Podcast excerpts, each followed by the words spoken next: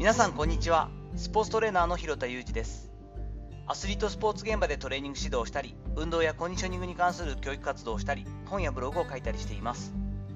本日はスポーツ庁が競技団体の投資支援へというお話をしていきます。本日の新聞の記事で見たんですけれども2022年度競技団体の自己財源確保や事務局体制強化に向けた活動に対して資金面での支援に乗り出すということがスポーツ庁がそういったことを発表しました。30ほどの団体を募って長期的戦略や事業計画を審査。そして、え活動投資のための資金を傾斜配分ということであの15億円ぐらい用意してくれてるみたいなんですがそれをあの適宜配分してくれるという、まあ、初期投資に対する支援をするということですよね。例文ではですね日本ブラインドサッカー協会の、取り組み学校とかに対するあの目隠しをしてこういったことをやってみましょうなんていう取り組みだったり日本フェンシング協会の取り組みですね。フェンシングの楽しさとかを分かってもらうといったようなことをやっているらしいんですけれどもそういったものを紹介していました。日本の特にマイナースポーツはですね今までは補助金や助成金に頼ってきています。しかしコロナ禍や東京オリンピック終了でこれらの減額はもう必至ですよね。なかなかそこに今まで通り回していけるということはまず難しいのはみんな分かっているはずです。スポーツ庁の審議会において競技団体が連携して協賛者を確保すること。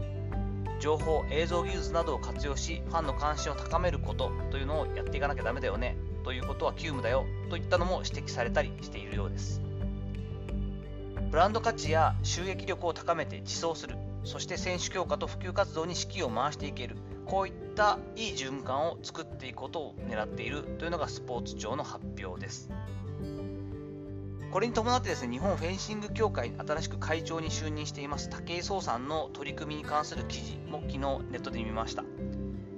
会長さんといってもですね完全無報酬で武井壮さんは今フェンシングの普及活動にこう取り組んでるわけですけれども一番初めに前社のあの会長太田さんからですね引き継ぎを、まあ、どうしようかなって考えてる時に決心したのは太田さんの方から許可を得て今の日本フェンシング協会に入っている収益だったりとかどれぐらいお金を使ってたりどこからスポンサードされてるかということを選手に共有したそうなんですね。その上で選手たちにもしちょっと正直に言っていただいて皆さんが企業の社長さんだったら皆さんのフェンシングにこれぐらいお金を出してますかどれぐらい出しますかといったような飛びかけをしたそうです。やはり選手たちもですね今までのようにとにかくスポンサードしてくれよとか、えっと、海外にも行きたいよとかいいコーチ呼んでくれよとか、えー、そういったことをやはりこうスポーツのねどうしてもあのメジャースポーツマイナースポーツによって違ってくるんですが待っているだけではなくて協賛金以上の価値をしっかりと還元できるのかどうかといったところの、まあ、マーケティング的な視点というのは必要になってきますよね。ある程度のレベルになった時に、頑張ってんだからやってくれよというだけではちょっと難しいよなというところはあったりするわけです。そして選手たち自身がこのちょっとマイナーなスポーツは特になんですが市場を広げていくんだ。どんどん小さい子供とか新しい世代にもこのスポーツの魅力を伝えていくんだ。という意識を選手コーチングスタッフともに共有させていくことというのはすごく大事になってくると思います。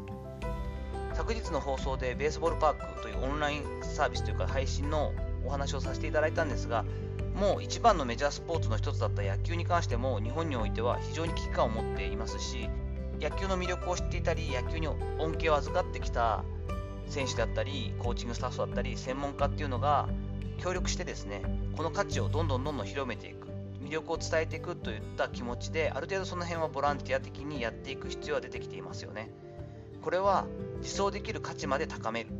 というスポーツに対するその意識は今後もうどんなスポーツやっても必要不可欠になってくるんじゃないかなと思います。この辺のところ少しおごりが出ているというかですね、まあ、大丈夫じゃないのとかなんとか逃げ切れるんじゃないのと思ってるのはやはり日本の国技になっている相撲であったりとか野球だったりとかそういった部分っていうのは大いに感じるところではあるのでこういった部分は改めていかなくてはいけないと思っています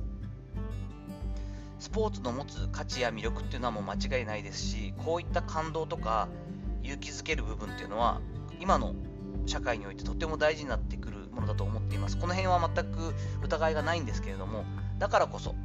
健全な経営ができる仕組みを作っていかないとなかなかスポーツって残っていかないし、廃れていくよなという危機感はあったりします。もう今ね、高度成長期ではなくて、少し停滞期というか、右肩下がりになっていく部分は仕方がないで、スポーツそのものに関わる人たちはこういった意識を全員持っていかないとダメだよなということを感じて今回の記事を紹介しましたこれだけスポーツ庁が、え、支援をするということはむしろ、まあ、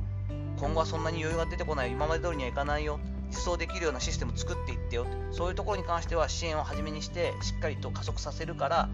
あそういったところやっていかないとまず無理なんだよと。そのためにお金を使うんだよといったメッセージだなと思っています。さていかがだったでしょうか？本日はスポーツ庁が競技団体の投資支援へという取り組みをしているよということをお話ししました。本日の話のご意見やご感想などあればレター機能を使ったりコメント欄にお願いいたします。いいねやフォロー引き続きお待ちしております。どうぞよろしくお願いいたします。本日も最後までお聴きいただきありがとうございました。この後も充実した一日をお過ごしください。それではまたお会いしましょう。広田裕二でした。